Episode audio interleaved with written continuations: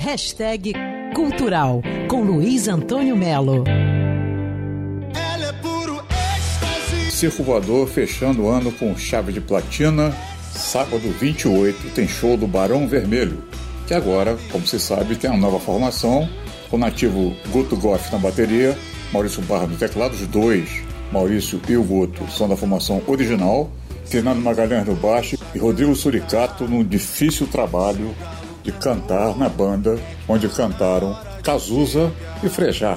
Nesse show, eles prometem vídeos sincronizados, efeitos especiais visuais e vai passar, lógico, pelos grandes clássicos desde 82. Pois é, Circo Voador, sábado 28, a partir das 10 da noite.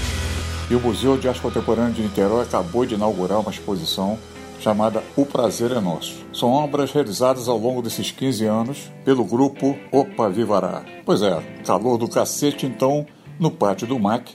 Dois trabalhos refrescam o maçarico solar.